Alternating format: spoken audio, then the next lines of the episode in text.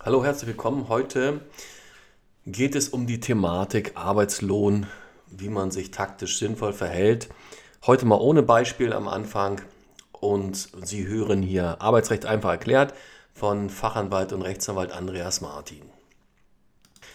Ja, weshalb heute Thema Lohn? Weshalb? Ganz einfach, ich kriege viele, viele Telefonate, da geht es um Lohn. Und oft ist das für die Anrufer etwas unbefriedigend, weil ich oft sage, wissen Sie was, es macht keinen Sinn, den Lohn über einen Rechtsanwalt einzuklagen. Ich sage nur ganz kurz, wenn der Lohn eine bestimmte Höhe nicht überschreitet, dann sind die Anwaltskosten oft ja, unverhältnismäßig hoch im Vergleich zu der Lohnforderung. Also wenn, wenn Sie einen Lohn von 1000 Euro haben, macht es überhaupt keinen Sinn, das über einen Anwalt geltend zu machen. Es sei denn, Sie haben eine Rechtsschutzversicherung, dann sieht es anders aus. Aber Alternative ist Rechtsantragstelle beim Arbeitsgericht. Kann man selbst einklagen, das ist nicht weiter schlimm. Darum soll es heute aber nicht gehen, sondern eher darum, muss man den Lohn anmahnen, wie verhält man sich am besten. Und zwar, der Anwalt wird dann wieder die salomonische Antwort geben, es kommt darauf an. Wenn Sie das Arbeitsverhältnis zum Arbeitgeber, das bisher unbelastet war, nicht sehr stark belasten wollen und es steht zum Beispiel eine Teillohnzahlung aus, dann würde ich immer dazu raten, den Lohn anzumahnen. Die Frist sollte nicht allzu lange sein, also ich sage mal, sieben Tage ist meiner Ansicht nach völlig ausreichend. Ja, oft stehen auch Lohnbestandteile aus, die strittig sind. Vielleicht streitet man sich über die Höhe des Boni. So, und äh, da ist das nicht vielleicht der böse Wille, sondern der Arbeitgeber oder die Steuerabteilung hat es ganz einfach vielleicht falsch berechnet. Oder vielleicht irrt sich auch der Arbeitnehmer, und in so einer Situation kann es durchaus sinnvoll sein, erstmal kurz zu mahnen oder vielleicht nachzufragen, was los ist. Eine andere Situation ist die, und die kommt recht häufig vor, der Arbeitnehmer kündigt oder der Arbeitgeber kündigt, häufiger noch, wenn der Arbeitnehmer selbst kündigt. Und dann geht es um den letzten Lohn. Und der wird nicht gezahlt. Und zwar, der Arbeitgeber sagt sich einfach, ach naja, es kann da nicht viel passieren. Und das ist leider richtig weil auch wenn der Arbeitgeber im Verzug ist, muss er nicht Anwaltskosten des Arbeitnehmers tragen, muss keinen Verzugsschaden großartig ersetzen, sind allenfalls die Verzugszinsen. Das heißt, wenn der Arbeitgeber hier ein böses Spiel spielen will, dann kommt er damit durch. Und das ist schon rechtlich bedenklich. Also da hätte man vom Gesetzgeber vielleicht ein bisschen anders agieren müssen. Aber letztendlich ist es so. So, jetzt in dieser Situation, letzter Lohn steht aus, da kann ich vielleicht noch eine Abmahnung machen, aber eigentlich kann man sich das schenken, weil der Arbeitslohn wird fällig, wenn es keine Regelung gibt im Arbeitsvertrag oder im Tarifvertrag, dann wird er fällig mit dem Ablauf des Monats, in dem die Arbeitsleistung erbracht wurde. sei denn, man hat jetzt einen Jahresverdienst vereinbart, aber machen wir es nicht zu kompliziert. Der Normalfall ist Monat und dann wird der Lohn fällig am nächsten Tag des Folgemonats, am ersten Tag des Folgemonats. Also zum Beispiel für den Monat Februar, wenn der Arbeitnehmer den dort gearbeitet hat, wird der Lohn am 1. März zur Zahlung fällig. So, und hier, um damit Verzug eintritt, braucht es keine Mahnung, weil der Fälligkeitstag dem, nach dem Kalender bestimmt ist. Das heißt, man braucht die Mahnung nicht, um den Verzug herzustellen. Die Mahnung ist eigentlich entbehrlich. Beim Arbeitsgericht sieht man es vielleicht nicht unbedingt so toll, wenn der Arbeitnehmer gleich am zweiten oder dritten klagt, ohne, zum, ohne gemahnt zu haben. Ja, wobei die Mahnung dann äußerst kurz sein müsste, also kurze Frist haben müsste. Aber wichtig ist eine Sache. Gerade bei ausstehenden Lohn denken Sie immer daran, es gibt oft Ausschlussfristen in Arbeitsverträgen und noch schlimmer in Tarifverträgen.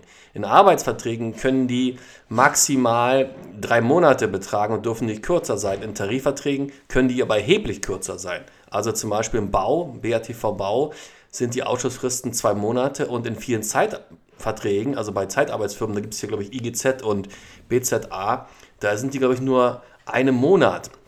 Ich weiß es jetzt nicht aus dem Kopf genau, aber die können sehr, sehr kurz sein. Und das ist das Problem. Das Problem ist so gut wie nie die Verjährung bei Lohn oder bei ausstehenden Forderungen. Das Problem sind sehr oft die Ausschlussfristen. Wichtig ist Ausnahme, es ist nicht alles weg.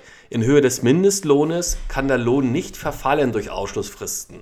Kann nur, der kann nur verfallen durch einen gerichtlichen Vergleich.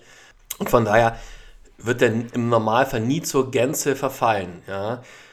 Jetzt nochmal vielleicht noch eine andere Geschichte. Was ich oft auch, das ist meistens, läuft das auch über Telefonate, höre von Arbeitnehmern, dass sie sagen, ja, okay, aber jetzt habe ich ja einen riesen Schaden. Den kann ja mein Arbeitgeber mir jetzt ersetzen. Also zum Beispiel konnte ich die Miete nicht zahlen und das konnte ich nicht zahlen und das konnte ich nicht zahlen und äh, das muss jetzt alles erstattet werden. Also wichtig ist erstmal, wir klären jetzt erstmal, was muss erstattet werden.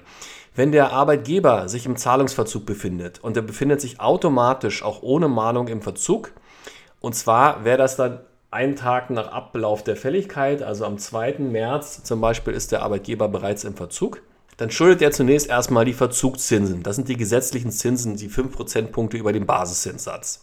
So, das ist nicht viel, aber auf langer Sicht bei hohen Lohnen ist es eine ganze Menge. Wenn so ein Verfahren also ein Jahr geht, dann macht das schon einen Unterschied.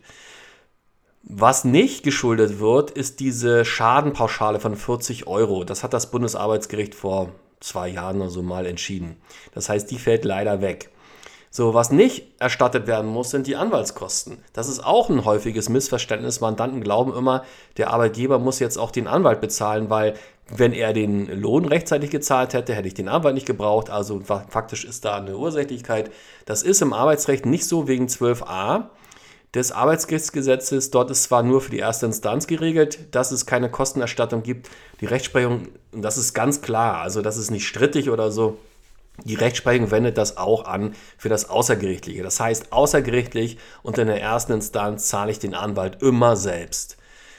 So, und das ist natürlich für den Arbeitnehmer keine schöne Situation. Und jetzt kommen wir zu der Geschichte mit diesen Miete nicht zahlen und das steht aus und das steht aus. Da ist es grundsätzlich so, dass äh, der Arbeitnehmer das alles nachweisen muss. Und da sind die Gerichte sehr restriktiv. Also wenn sozusagen die Zahlung am, nicht am zweiten oder am ersten erfolgt und dann bricht sozusagen das Leben des Arbeitnehmers zusammen, weil er nichts mehr zahlen kann, das ist problematisch. Also die Ursächlichkeit wird dann im Endeffekt hier verneint, weil man sagt, man muss irgendwie auch im Notfall so viel Geld haben, dass man irgendwo einen gewissen Zeitraum auch überleben kann. Ich weiß, das ist natürlich einfach gesagt und oft ist es bei vielen Leuten nicht so. Ja, das ist auch die Praxis, aber dass man dann ähm, die ganzen, dass man sagt, also was ist denn jetzt der Schaden? Der Schaden wäre zum Beispiel der, dass der Arbeitnehmer sagt, ich musste jetzt einen Kredit aufnehmen. Ich musste jetzt einen Kredit aufnehmen, um meine Miete zahlen zu können und die Kreditzinsen sind jetzt als Beispiel 10 ähm, Prozent. Ja, so, und da diesen Schaden äh, möchte er vom Arbeitgeber erstattet verlangt haben. Das ist nicht abwegig. Ne? Das ist theoretisch ist das alles denkbar, aber in der Praxis ist es schwierig durchzusetzen. Da würde ich auch nicht darauf vertrauen und das dann über einen Anwalt zu machen, wenn die Anwaltskosten ja genauso hoch sind wie, der, wie das, was bei rauskommt, macht keinen Sinn. Äh, dafür gibt es die Rechtsantragsstelle beim Arbeitsgericht. Dort kann man ausstehende Forderungen einklagen, die beraten nicht, aber in Berlin weiß ich, funktioniert es ganz gut, da geht man hin, erste Etage, Arbeitsgericht Berlin, Magdeburger Platz 1 und dann sagt man, es geht da und darum und muss natürlich vorher schon ausrechnen, auch eine Auflistung haben, wenn mehrere Monate ausstehen, in welcher Höhe jetzt was aussteht. Das wird da nicht irgendwie, die rechnen da jetzt nicht großartig rum, das ist aber nicht schwer. Man macht dann immer den Bruttolohn abzüglich des gezahlten Nettolohns geltend. Wenn also ein Teil aussteht, zum Beispiel der Arbeitgeber müsste 3000 brutto zahlen, hat er mal nur zwei, dann würde man beantragen 3000 Euro brutto abzüglich gezahlter, dann sind es vielleicht netto, keine Ahnung, 1100 Euro netto zu zahlen und Zinsen auf den Differenzbetrag. So, und jetzt noch eine Sache, die ist so erstaunlich, dass die, ähm, ja, dass viele Arbeitnehmer das nicht glauben und Arbeitgeber das nicht wissen und erheblichen Schaden erleiden können, und zwar Arbeitgeber. Also Arbeitnehmer haben ja da, habe ich ja schon gesagt, beim Lohn oft die schlechteren Karten, weil auch eine Nichtlohnzahlung ohne Grund eigentlich faktisch folgenlos bleibt. Das ist eigentlich unvorstellbar, das ist aber rein faktisch so. Und jetzt gibt es einen Fall, wo der Arbeitgeber einen erheblichen Schaden erleiden kann. Und diesen Fall hatte ich vielleicht drei, vier Mal bisher in meinem Anwaltsleben. Leider ist es oft so, dass der Arbeitgeber danach in Insolvenz geht und dann nützt die, nützt die Forderung meistens nicht so viel. Ähm, und zwar ist es so, wenn der Arbeitgeber mit mehreren Löhnen im Verzug ist, dann kann der Arbeitnehmer den Arbeitgeber auffordern, den Lohn zu zahlen und dann macht es auch Sinn, diese Mahnung zu machen. Und gleichzeitig mit der Mahnung mahnt der Arbeitnehmer den Arbeitgeber ab und sagt, Arbeitgeber, du begehst hier eine Pflichtverletzung, denn du musst den Lohn ja rechtzeitig zahlen, das hast du nicht gemacht. Es ist kein unerheblicher Rückstand, da sagt man also, wenn zwei Löhne ausstehen, ist schon kein unerheblicher Rückstand mehr. Wenn du den Lohn bis zum Sohn zu vierten nicht zahlst, dann werde ich das Arbeitsverhältnis kündigen, weil ich natürlich nicht ohne Lohnzahlung weiterarbeiten muss und dann werde ich den Schaden dir in Rechnung stellen. Das ist das sogenannte, der sogenannte Auflösungsschaden und was der Arbeitgeber macht, ist, das nennt sich Auflösungsverschulden. Und dann sagt die Rechtsprechung, wenn, wenn das jetzt eintritt, also der Arbeitgeber steht, mehrere Löhne stehen aus, der Arbeitnehmer mahnt ab und ähm, setzt eine Frist und dann zahlt der Arbeitgeber immer noch nicht und der Arbeitnehmer kündigt dann, dann kann der Arbeitnehmer zum einen den Lohn verlangen bis zum Ende der ordentlichen Kündigungsfrist. Also er kündigt fristlos und hatte, hätte vielleicht noch drei Monate Kündigungsfrist, also den Lohn für die nächsten drei Monate. Und er kann auch eine Abfindung verlangen. Und zwar nach der allgemeinen Abfindungsformel. Voraussetzung ist aber, dass das Kündigungsschutzgesetz Anwendung findet nach dem BAG. Also dass er, wenn er eine Kündigung vom Arbeitgeber bekommen würde, hat man ja im Normalfall keinen Abfindungsanspruch, aber oft werden Abfindungen gezahlt und die werden in der Regel nur dann gezahlt, wenn auch das Kündigungsschutzgesetz Anwendung findet. Äh, also gibt es noch zwei, drei kleinere Voraussetzungen, aber vom Ergebnis her sind das riesige Summen, die da entstehen auf einmal. Stellen Sie sich vor, Sie haben da 20 Jahre gearbeitet, 5000 brutto bezogen, ja. Das sind also erhebliche Summen, wenn es um diesen um dieses Auflösungsverschulden geht. Und das tut dann richtig weh. Das Dumme ist nur, dass es oft Situationen sind, wo der Arbeitgeber die Firma ohnehin platt machen will und dann sagt er, ich zahle jetzt erstmal nicht. So, und dann geht er in Insolvenz.